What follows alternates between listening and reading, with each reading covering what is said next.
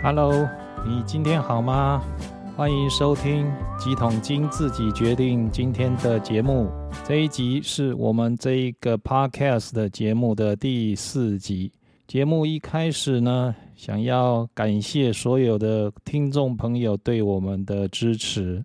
不管您现在是在上班、下班的通勤路上，或者是正在为家里面的大小事情呢，家务事在繁繁忙之中，或者是您现在正在外面旅游当中，都非常感谢您的收听。同时间。因为您的支持，让我有继续做下去的一个勇气跟力量。那也欢迎各位呢，随时跟我们来互动，可以到我们脸书的粉丝粉丝专业搜寻一下同名哦，吉同金自己决定的同名的一个社团，来跟我们留言与互动。那根据 Podcast 给我们的一个分析报告里面，可以看得到出来。我们有非常多分布在台湾各地的听众朋友在收听我们的节目，不单是在热闹的台北市、新北市、桃园市、台中市，甚至于南部哈屏东县、屏东市，还有台高雄都有，还有宜兰花东的朋友。在这边跟你们说谢谢，感谢你们的收听。最值得一提的是，我们也有海外的收听哦的听众朋友哦，应该我猜应该是来自中国大陆的这个听众朋友哈，您应该是透过 VPN 翻墙出来哈，所以呢显示出您的收听的地地区国家呢是在英格兰哈，在英国跟。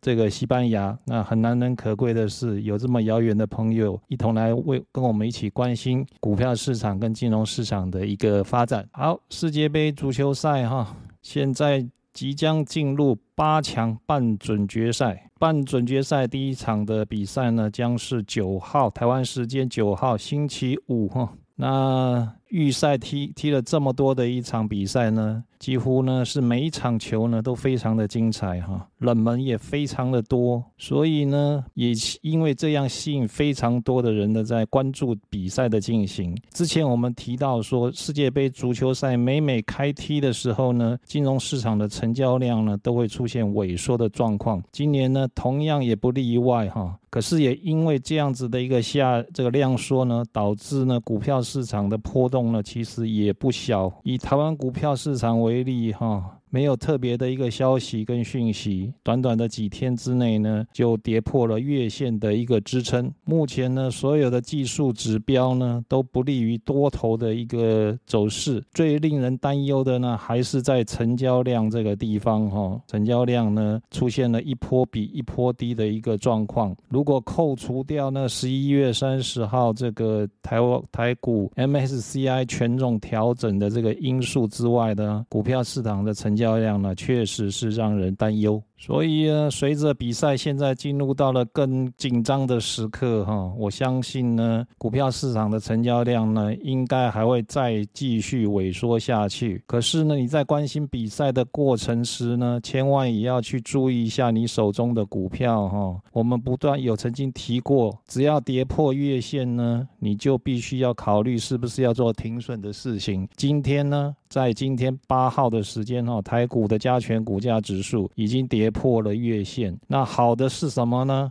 成交量有缩萎缩了到一千八百多亿，所以多头还有一次的机会。如果说你手中的股票呢还有不少的股票的话，我建议你哈，真的是把握最后的一个机会哈，最后的减码的一个机会。接着呢。我们提两档股票哈，来给大家做一些探讨跟分析，提醒大家你要去注意这两档股票呢，不是台湾的股票，是美国股票市场的里面的重要的科技类股的股票。一档呢是苹果的股股票，另外一档是特斯拉哈，特斯拉这两档股票，如果你现在有在关注这两档股票的话，你要特别去小心。我们先谈特斯拉哈，特斯拉在过去一段时间内，也可以讲说是非常具有代表性的股。股票同时间呢，也因为它的股价大涨呢，受到投资人的追捧，使得这个创办人呢变成是世界的首富。可是目前来讲的话，我们发现到一件事情啊，特斯拉的股票应该是跌无可跌，不应该再跌喽。如果再跌的话，一个两年的大头部哈，两年的大头部就已经出来了。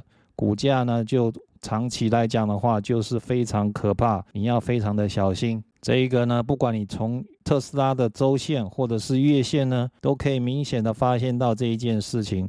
我们今天特别提出来，因为有的有些的听众朋友呢，并没有特别去关注到这一件事情的发展哦。如果特斯拉两年的头部也出现的话，那整个科技类股呢，就出现了很糟糕的一个走势，也预料了整个台湾的电子类股的走势呢，也可能会出现相同的一个发展方向，必须要特别的留意。另外一档美国的科技类股非常有代表性的股票，就是苹果哈。苹果公司的股价，如果你去看它的周线图的话，你会发现到一个事情，明显的可以看得出来，有三个头部哈的形成，这三个头部呢都留下了长着一个上影线，而且呢成交量一样都出现了萎缩。如果如果苹果的股价再往下跌个十个 percent 的话，十个百分点，周线上就出现了一个明显的一个三尊头。如果看月线的话它呢，就是一个长的很大的一个头部，也就会跟着形成了。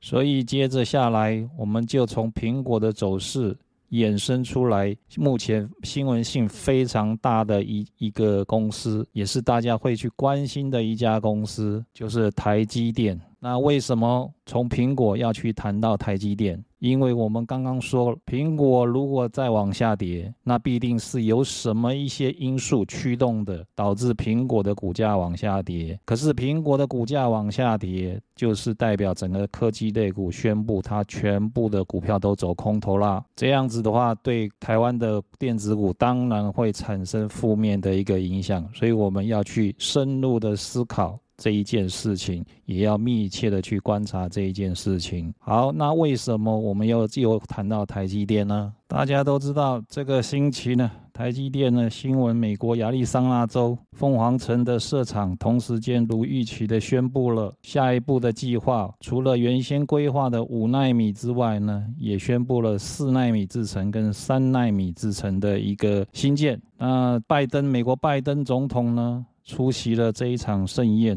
在整个会议的典礼的过程当中呢，我们感受到了一件事情：非常多的政治人物，还有一些科技业的大佬，全部都出席。美国的拜登总统呢，甚至于是可以讲说是专程前往哈，因为他千里迢迢从白宫来到了这个亚利桑那州，只为了参加台积电的这一场移机的典礼。在典礼跟会议结束了之后呢，就立刻又飞回到了白宫去，等于是他用一天的一个工作的时间哈，一整个完整工作天的时间呢，来进行这件事情。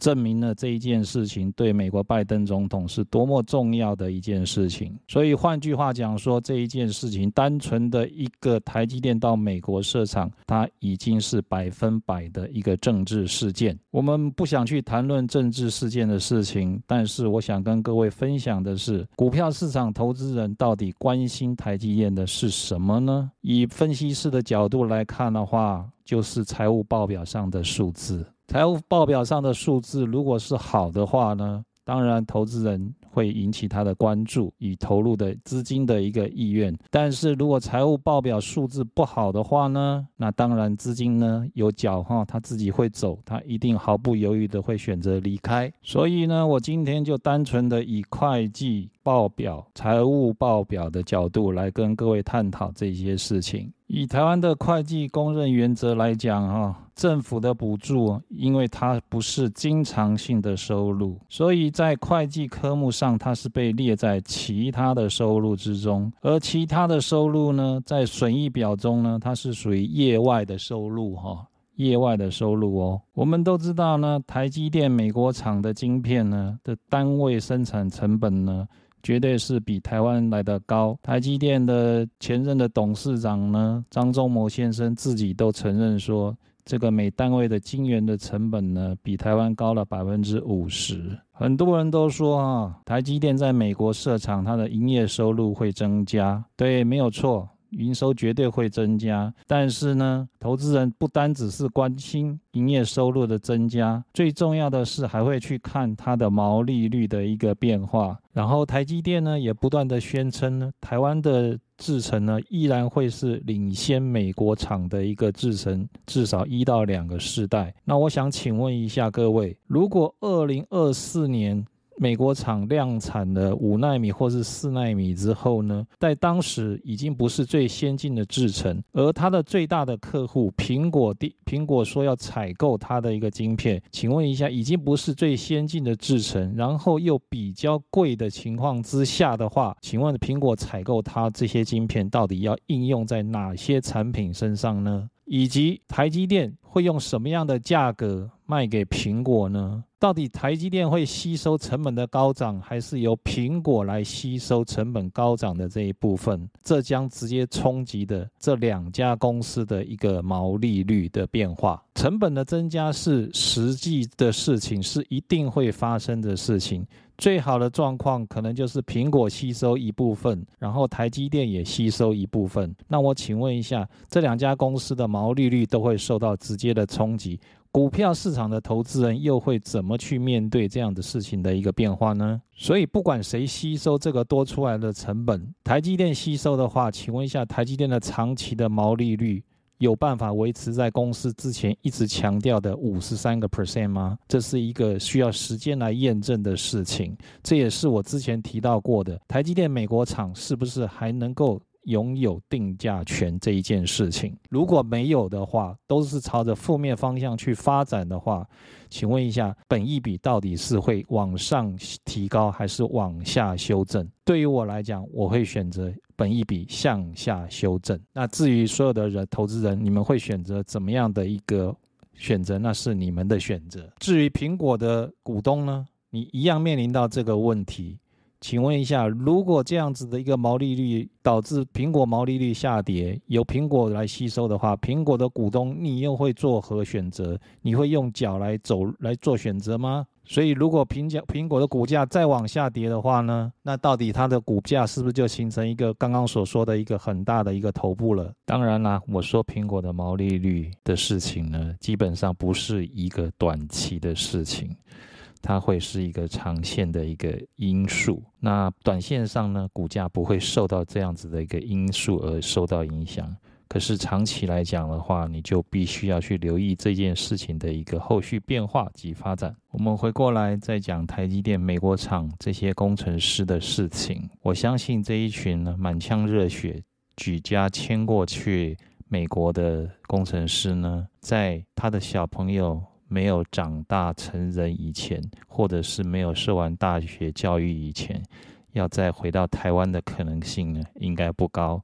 比例呢，应该也不会很高。换句话，我想提醒台积电的经营高层，请你好好善待这一些工程师们，请你把他们的薪水呢，再提高到跟美国人的水准一样。不然，你用这么低的一个收入，让美国的竞争对手呢，提供了非常好的一个挖角的机会。特别是你的竞争对手英特尔，它同样在凤凰城那边也设厂。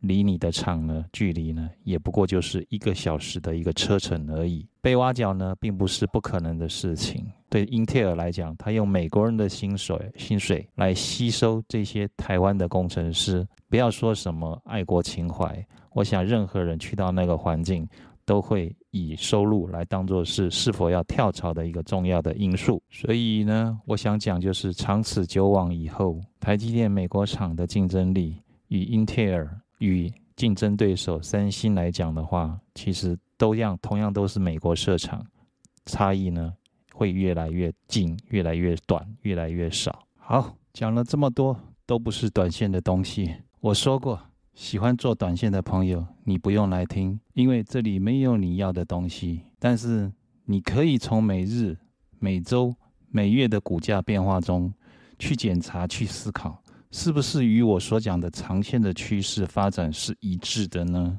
我们常说一个词叫做看盘。每天你在看盘，你到底在看什么？啊，不过就是一堆数字不断的变来变去而已。今天我提供给你长线的趋势之后，记在心里，放在你的脑海里。每天看盘的时候呢，就有了方向，就不会迷航而去追高杀低了。你每天其实都在重复一件事，一件很容易被你忽略的事，就是做选择。现在的每一个选择，累积累加很久之后呢，就是你的人生。所以呢，请谨慎选择每一次选择的机会，然后好好的去享受你的人生。最后呢，别人只会看到你成功的时候。不会看到你努力的时候，以这句话送给还在为自己或家庭努力的每一个好朋友们，特别是远在大陆的听众，加油！你是最棒的，祝您健康、快乐、顺利。我们下周再见，拜拜。